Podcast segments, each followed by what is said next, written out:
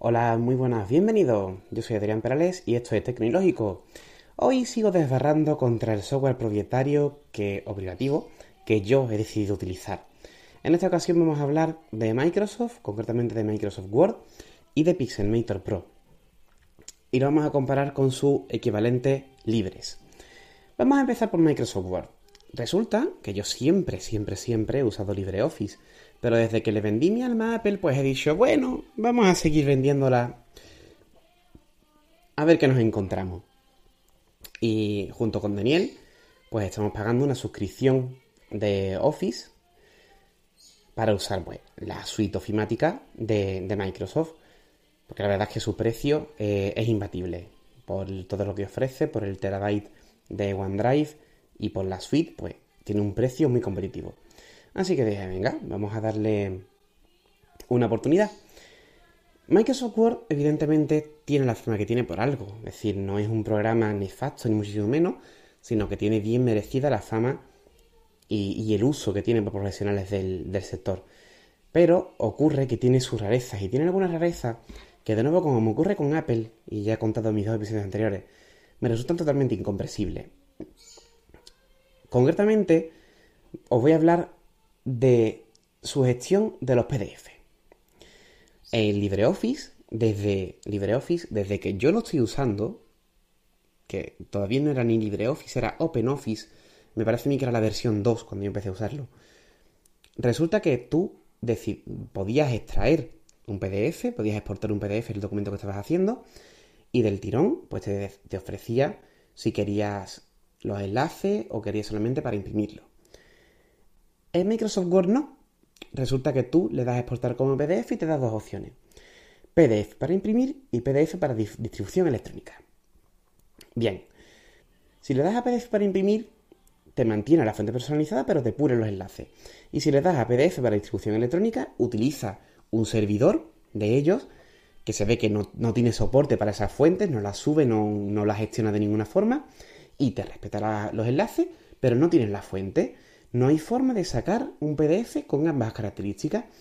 Yo he tenido que recurrir a abrir el archivo de Word con LibreOffice y sacar el PDF desde allí, lo cual es una auténtica vergüenza.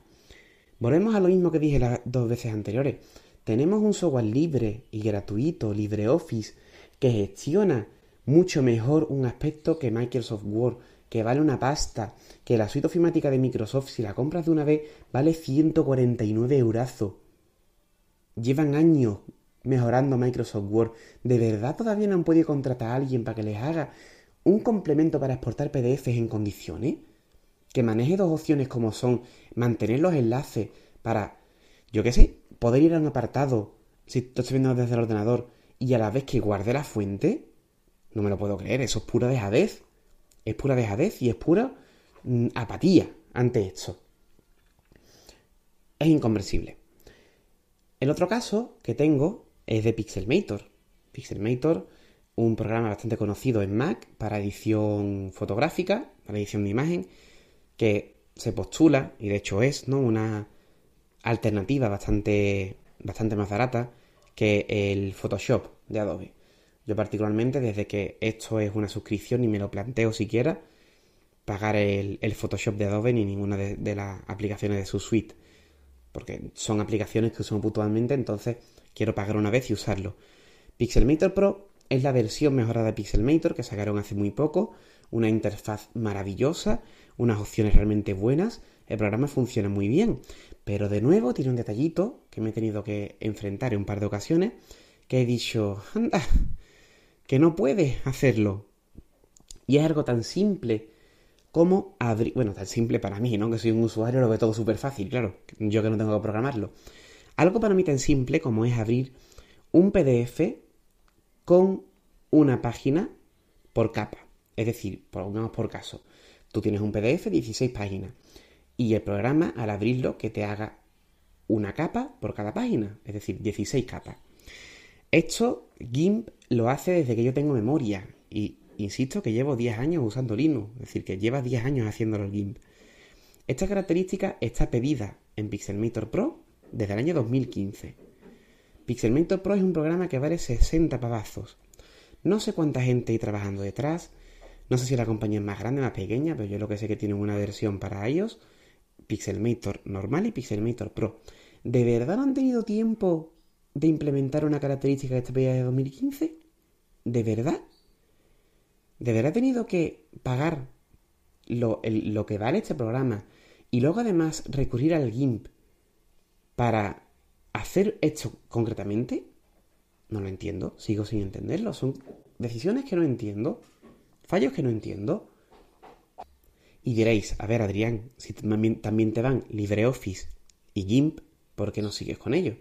Resulta que yo, una de las razones por las que me pasé a Mac es por la opción de accesibilidad. Esas opciones con LibreOffice no están. Algo tan simple para mí de nuevo como es seguir el zoom de texto. Lo he pedido hace año y pico, ni una novedad, nada. En GIMP, GIMP funciona muy bien, sí, pero es la integración con Mac es bastante, bastante deficiente. Así que por eso decidí investigar este programa privativo que es Pixelmator. Y en ambos casos, como estamos diciendo, pues la versión gratuita supera a la versión, la versión, no, perdón, la opción gratuita y libre supera a las opciones de pago, por lo menos en estas características en concreto. Microsoft Word tiene alguna rareza más, como por ejemplo no tiene estilos de páginas, sino que funciona por secciones y eso es mucho más confuso de usar que las opciones de formato de página de, de LibreOffice. Para que le interese este asunto, os recomiendo descargar el libro LibreOffice para escritores, LibreOffice Writer para escritores, que está disponible en el blog de elpingüinotorquiano.wordpress.com y vais a ver la potencia que tiene LibreOffice. Así que, de verdad, todos esos que dicen, no, el software libre de menor calidad para mi patatán, de verdad, os invito a, que comparéis en serio ambos programas, si tenéis la, necesidad. Vais a ver que tanto el GIMP como LibreOffice son opciones igual de válidas en muchos casos y en estos puntos en concreto superiores que las opciones privativas y de pago. Nada más. De nuevo, como siempre, muchas gracias por escucharme. Un saludo y hasta la próxima.